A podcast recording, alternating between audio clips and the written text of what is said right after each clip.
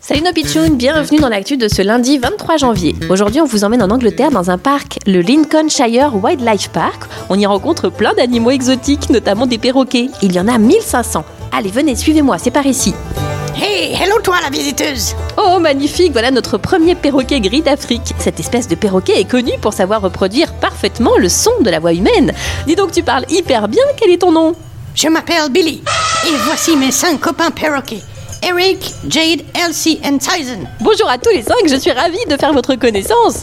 Pas nous, tu ressembles vraiment à une grosse vache. hein? Quoi Mais enfin, ça va pas, c'est vraiment pas très sympa de me dire ça. Et puis tu es bête comme tes pieds.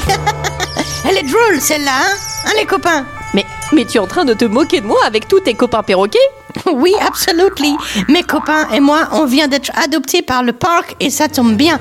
On a le même passion, les insultes. Et toi là-bas, tu ressembles à une grosse saucisse.